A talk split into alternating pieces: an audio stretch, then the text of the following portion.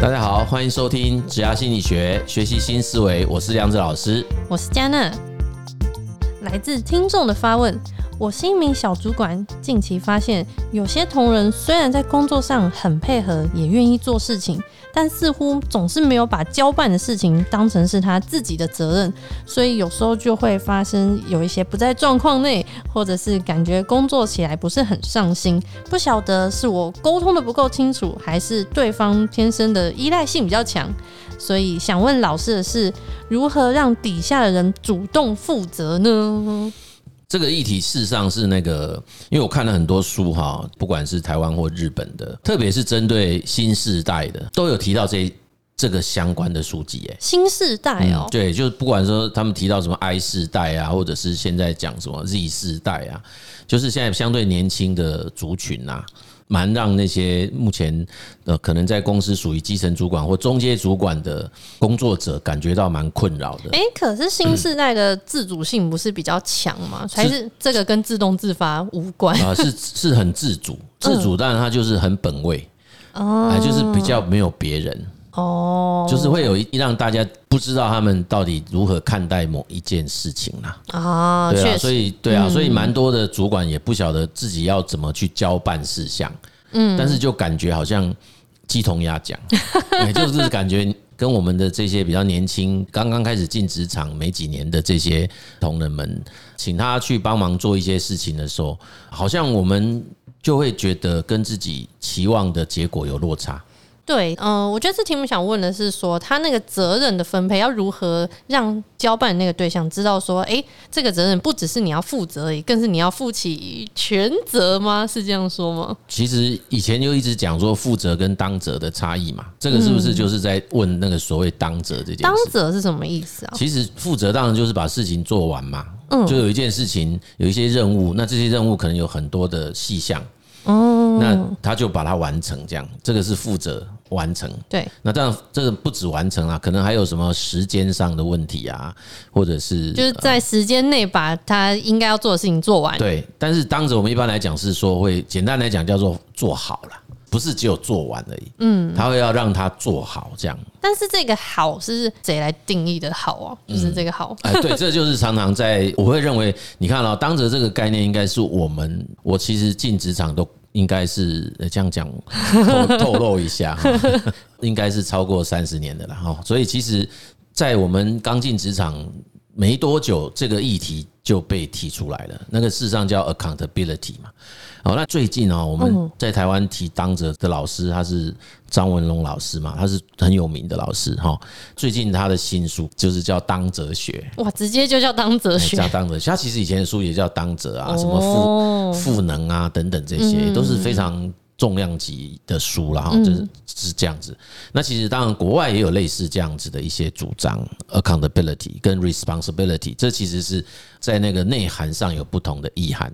可是说真的了哈，这这个三十年来，我们其实都一直在这里面，有很多的人在这个意涵上面的定义也都没有搞得，就是你会感觉到它有差异，嗯，你也会知道。真的完成的时候，你会知道它是不同的，哎，哦，就是负责跟当责之间。对，那你会说，你要真的把它定义，当然有了。你如果看书，他一定会讲出那个定义出来。可是你真的要让每一个人这么清楚，他进职场后就就懂，好像也不是这么简单。就它中间好像有一些灰色地带，然后就是那个灰色地带就不知道是要怎么样去，比方说是沟通上面的问题，还是。个性上的问题，呃，其实都会有哎，我觉得，好，那另外一个就是，其实我们就回到事情上了。我觉得要回到事情上，我也蛮常举那个 Bill Gates，听说是一个真实案例。呃，我如果讲错的话，请听众原谅我，因为我东西看蛮多，有时候都会混在一起。就是听说有一次有一有一场宴会吧，那他其实是有交办他的同仁在那场宴会必须要准备什么样子的花，嗯。就是现场必须要有一种花的布置，这样。那可是那个听说当天举办宴会的场所是大风雪，嗯，所以那个花卉公司没有办法把花送到会场去，嗯。那负责那个布置的同仁，就是因为你要把那个会场布置好的那个总负责的同仁呐，嗯，其实他费尽了所有的心思，联络了所有的厂商啊，用尽各种办法，还是没有办法解决这个问题。嗯，那比尔盖茨去的时候就非常不开心，因为他说：“诶，我要的事情为什么？我希望做到的事情为什么没有做到？我要的那个样子跟那个这个会场应该要布置的情况，还有我想要让这个活动进行的方式。”没有办法如我预期完成，那他其实对这个负责这件事情的同仁其实是很不满意。嗯，可是这个同仁自己觉得非常委屈，因为他即便在这种风雪交加的情况底下，而且还包括他自己都亲自开车去找很多厂商拜托干嘛干嘛。他他的意思就是说，他能做的事情全部都做了。嗯，所以他是他认为他他已经负责任的把所有的事情都。哦，有一点懂了。所有能做的事情我都做了，所以他觉得他已经负了所有的责任呢。嗯，对。那虽然没有没有错，结果的确是不如预期，但是其实我是非常负责任的去尝试所有可以做到的事情。哦，我并没有偷懒。嗯嗯嗯嗯。啊，我并没有说因为这个。风雪这么大，然后厂商跟我说他没办法送，然后我就说哦好，那你就不要送来。没有，我还是想了各种方法，要想办法要解决这个问题，但是就是没有办法，嗯，因为他就是没有办法做到这样。嗯，OK，那比尔盖茨听到以后，他说这个事情跟他无关，因为 对他而言，我就是要看到的是一个典礼结果的一个活动的一个样子，是要这样子进行，嗯，那个才是真正的当责。哇，那其实那个，也就是说我，我我我我要的是这个活动最后是怎样进行，跟他最后发生什么结果。其实大家应该也不难联想到的，就是穿着。Prada 的恶魔那部电影里面的很多场景都是这个，对。但是我相信在听的很多听众可能连这部电影都没看过。听说这部电影好像已经很久了，虽然现在电视台偶尔都会重播了哈，可是也不看电视了。对，可是我在那个演讲场合，我发现有些年轻人，当我在讲这部电影的时候，他们每个人都瞪大眼睛跟我但这是什么？我们没有听过这样啊。好，那这是超级经典的一一部职场戏，里面有非常多的桥段哦，其实都是很能够去诠释我刚刚讲的这件事。因为女主角有没有？她其实也有好几个场景是这样，就是她自己自认为她所有的事情都做了，做了，嗯，对她，但是她没有办法达成那位魔鬼老板的。的期望的期待，这种是说，呃，他们的期望可能会是对方也要自己要有一个自己的想法嘛？是这样子的概念吗？你说对方是指什么？就是被交办事情的，只是觉得自己应该要负责的那件事情。他们其实，其实我的理解就是，可能要学会如何向上管理，还有换位思考。哦，啊，就是说，其实我们也得学会去理解，在交办你任务的那位主管，他会期待这件事情成果会是什么？嗯嗯。那当然，对于一个可以有办法有这个权利交办任务的人来讲，我们也会认为，也许。如果可以的话，把自己的期待讲得更具体更好哦。但是事实上，我们就发现，在实务上比较难嘛。对，你你看到所有的这一类型的事件发生，都是不会是这样的。就是主管都会认为你应该要知道我要的结果是什么哦。那他会认为那是专业的表现，那个是一个专业工作者应该要知道的事情哦。可是我会觉得这要看你，所以我说其实就是要看。我们所互动的那位同仁，他的状态嘛，嗯因为假设他是一个才刚刚进职场的同仁，我觉得主管同时也要有办法担任所谓他的 coaching 啊，他的 coach 啊，就是你必须要 coaching 他，嗯，知道这些事情，就是要把不只是这件事情，你要负责什么，甚至要把我的期望是什么都讲出来。对对对，就是这个结果应该要做到是什么样子，那个结果也应该要让他知道。那也许一次、两次、三次。嗯，啊，如果还要一直这样讲，哎，那那这很可能是这个 对象也有其他的问题，他也有可能其他那回到这一题，就是因为他有前面有讲嘛，什么都要问。那如果遇到这样的状况，就是哎，这个主管交办出去，但底下的人全部都要把事情每一件一件，其实又丢回来。那遇到这样的状况，要怎么样去处理会比较适合？其实这个议题真的很多呢。我最近 就是都会想到日本人在讲那个叫报联商嘛，哈。叫做报告、联络跟商量。那其实我们都常常听到，但是好像我问过一些朋友说：“哎，那你们知道要怎么做吗？”嗯，那你们知道要怎么训练吗？嗯，哎，欸，很多人说他不知道，他说这不是理所当然吗？我说对啊，听起来理所当然。可是到底我们要怎么开始去正确传达这个事情？哦哦，正正确让现在新时代的职场工作者，他可以也有办法做到这件事。那你会发现，现在的新时代有时候在一些事情的想法上真的不太一样。嗯，因为他有时候会觉得，就是就会有不同的想法。比如说你你说。他愿意问，有时候我们都会觉得还蛮开心的，因为现在有蛮多的人反映的是他们没有问哎，嗯，是不问，嗯，因为他会等着主管问，哦，或者是说他跑来问的时候，发现你在忙，他会觉得怕打扰你不问，对，就会让人家觉得说，哎，这件事情他没有去当责啊，这是不是一个心态上还没有转换过来？就是从哎，我是一个被交办，跟这件事情我应该要由我来做主，这个心态是。主管要去告诉他，还是他比较有企图心的人会有这样的心态？其实，如果用我们职业生涯的逻辑来看，这种情形，我倒觉得确实，如果从角色转换来讲，有可能他确实是角色还没转换过来啦，某种程度还带着某种学习者的角色啦。哦，啊，就是说，因为你会一直问说这件事情该怎么办，这件事情我要怎么回复，我要怎么样子做，我要干嘛？这不就是跟学生很像吗？哦，就是他的心态上可能都还停留着学生的心态。嗯，那这个东西叫做消费者角色。消费者对对，学生就是消费者嘛，他就觉得我今天缴了学费去学校，你应该告诉我，我发问问题，你应该要问我，你应该要告诉我答案嘛。哦，所以他会把主管当老师嘛。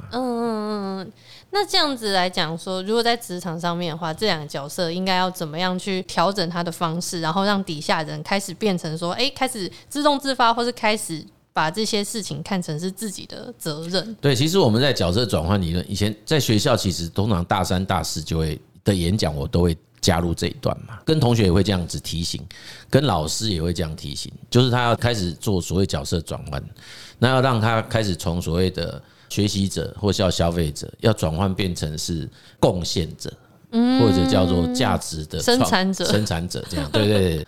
那这个生产价值或者是叫创造者的概念，就是他要清楚知道他的工作任务跟工作的目标，跟他的绩效目标是什么。嗯，这中间当然在学理上会有一个说啊，这个中间可能要有一些什么仪式行为啦，要要让他知道说你现在角色已经不一样了，你要有一些这些所谓的转换的历程的一种提醒啊，或者是一种比较剧烈的一种改变。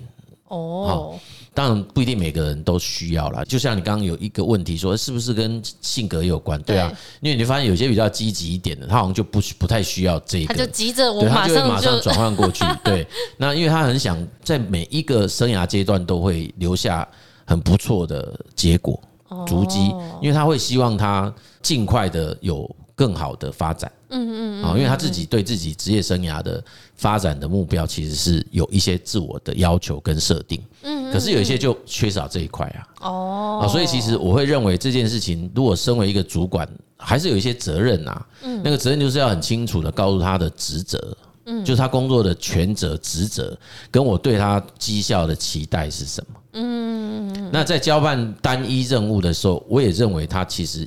还是最好具体的告诉他这个任务他的当责，最后就是说什么叫做做到好。嗯嗯嗯。哎，我希望你不要只是把该做的事情做完而已。嗯。而是应该要让他开始有一种思维习惯，或者是这种态度，是这件事情不能只有把你那个某一件事情完成这几个步骤做完，不是。我们还是希望你把这些事情做到什么样的程度，那个才是你的。应该完成的事情，跟应该做到的结果，所以这东西我们还是当身为一个主管，我觉得还是有这个责任做这件事，因为这是身为主管的责任。哦，好，所以主管我当然知道，基层主管就这边，因为他这边讲到是小主管嘛，基层主管本身自己也是选手啦，他本身同时也是兼教练嘛，嗯嗯，所以其实也必须在当选手之余当一下教练，只是时间分配的问题。好，所以在。交办任务的时候，那时候其实就是一种教练角色。哦哦，对，所以其实是应该要告诉他，我会希望你得分是什么，嗯，我会希望你最后的结果是什么，然后我们要很清楚的告诉他，因为他做出来的结果最后还是会回在这个主管身上，这个部门身上，所以他如果没有照着这样做，其实对主管来讲也是很大的麻烦。因为很可能还要再去收拾善后。那你会发现我们在台湾很多公司就是这么一而再再而三完了之后，很多的主管最后就选择就不交办了啊？为什么？因为他最后就会觉得我自己来做比较快哦。因为这哦，因为可能刚刚我们讲的比较理想，就是我我告诉他说你要怎么做，跟我期望你怎么做，以为说这样子应该就已经没有问题了，结果还是一直会有很大的。对啊，对，后来就会发现说我自己做比较快，我自己做比较好。那为什么？因为这其实需要有一些 trial 的一种历程啦，就是说这不是电影。也不是电视剧，嗯，就好像你今天讲完以后，然后突然他就变了一个人，对，他隔天出来他就变 变，不会的，不会，他其实会慢慢进步的。哦，而且有时候甚至他都还会忘记，就会回到以前的样子，所以其实这个会反复的。哇，所以这个其实，在职场上是一个很长期的议题，对，所以我才会说，后来我就觉得下定决心要好好把爆联商研究清楚，然后把那个，因为我这个其实是我很年轻的时候就看过的日本人写的书，嗯。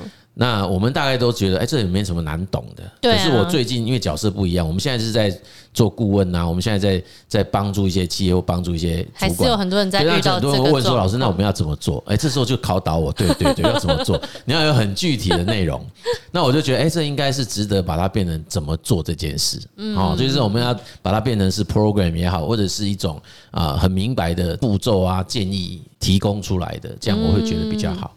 好，所以大家如果有兴趣，也是请你们在底下留言，然后我们再跟大家分享，可以怎么去设计比较理想的啊训练或者是教练的方式啊，就是让呃同仁们比较容易可以呃理解。在这个过程当中，怎么样子做好报告？怎么样子做好联系？怎么样子做好商议这件事情？这样子哈。好，今天呢就聊到说如何让部署自动自发。除了说这位主管他可能需要尽到一些明确的告知，不管是工作的责任上面的交办，还有所谓的期望跟这个职责应该要达到的一些目标之外，它也是一个长期的过程。彼此之间不管是角色上面的转换，还是个人要负起的责任，其实都是一个很重要，然后也是一个必须要去学习的一件事情。那也提醒工作者，那不管是你是在哪一个阶段，然后因应这样子。变化多端的时代，其实每个人都是需要能够自我思考的人才。在职场上，其实除了负责真的是不够的。团队之间如果可以建立起每个人都能够当责的文化，明确的有权责上面的分明，大家都可以为自己的工作负责时，其实也可以非常有效的提升工作上面的效率，然后帮助大家在不同的 G I 发展上可以更加的顺利哦。没错，对，所以以前我记得在念当责相关的这些啊书籍或文献的时候，哈，其实大概都会同时连接到另外一个字啦，哈，就是赋能啊，哎，就是赋权，赋权哈，就是说，其实呃，我们希望同仁们当着，某种程度他也要有足够的。权权力啦，能力跟权力啦，哦，就是你不能说，哎，你要他当着，结果他什么事都不能做决定，嗯，哦，所以其实这个应该都会是联联系在一起的，啊，对，这也是我觉得可能是两个角色的相辅相成吧，对对，所以很多人，我认为很多事情，他就是我我我，反正我就把事情做完，那会让主管觉得他你没有当着，那他也会觉得有委屈，嗯，那是因为说，那我如果真的做，万一出事了，谁？我第一个是我没有权利做，你又不。不允许我做，对，那万一出事了，谁要负责任？等等啊，所以其实这个我认为它相对复杂啦。所以在这一个议题上啊，有时候我们都会说。它其实不止这些概念上的讨论，嗯，我都认为里面会有人际上的议题，甚至都还有一些政治上的议题。哦，我我们当然可以把它讲，就是说文化议题，很多事情都不是我们就譬如说有些人反映这些问题，然后我们好像在节目上谈的很轻松，可是其实你到了一个情境脉络中，你会发现事情都不是这么简单。嗯，对，因为有些你去跟那些被称为不当责的人讲，他说你又不是我。啊，对，你在这里你就会知道为什么我不会做这些事。我当然知道要说不定是上面人控制欲很强我当然知道要这样啊，可是我就我就怎样，所以我我我们没有办法这样。嗯，那那那你们主管为什么要这样？他说对啊，他每次都这样啊，他就会有一些其他的事情发生哦。所以我想在听我们这个节目的很多听众朋友们，应该也许想到自己的对，应该都有办法想到。所以其实我们也。个人也都经历过那一种历程啦，哦，所以这个组织议题就是这么有趣，这样子哈，好吧？那这个题目其实很多可以谈的啦，所以如果呃有些东西我们还没有谈清楚的，我们也许以后再对，或者听众朋友可以留言给我们，对对对对对，然后我们再继续跟大家来继续讨论类似这样的问题哈。我们这一集的节目就到这边，先暂时告一个段落哈，谢谢各位的收听，解压心理学，我们下集见，拜拜。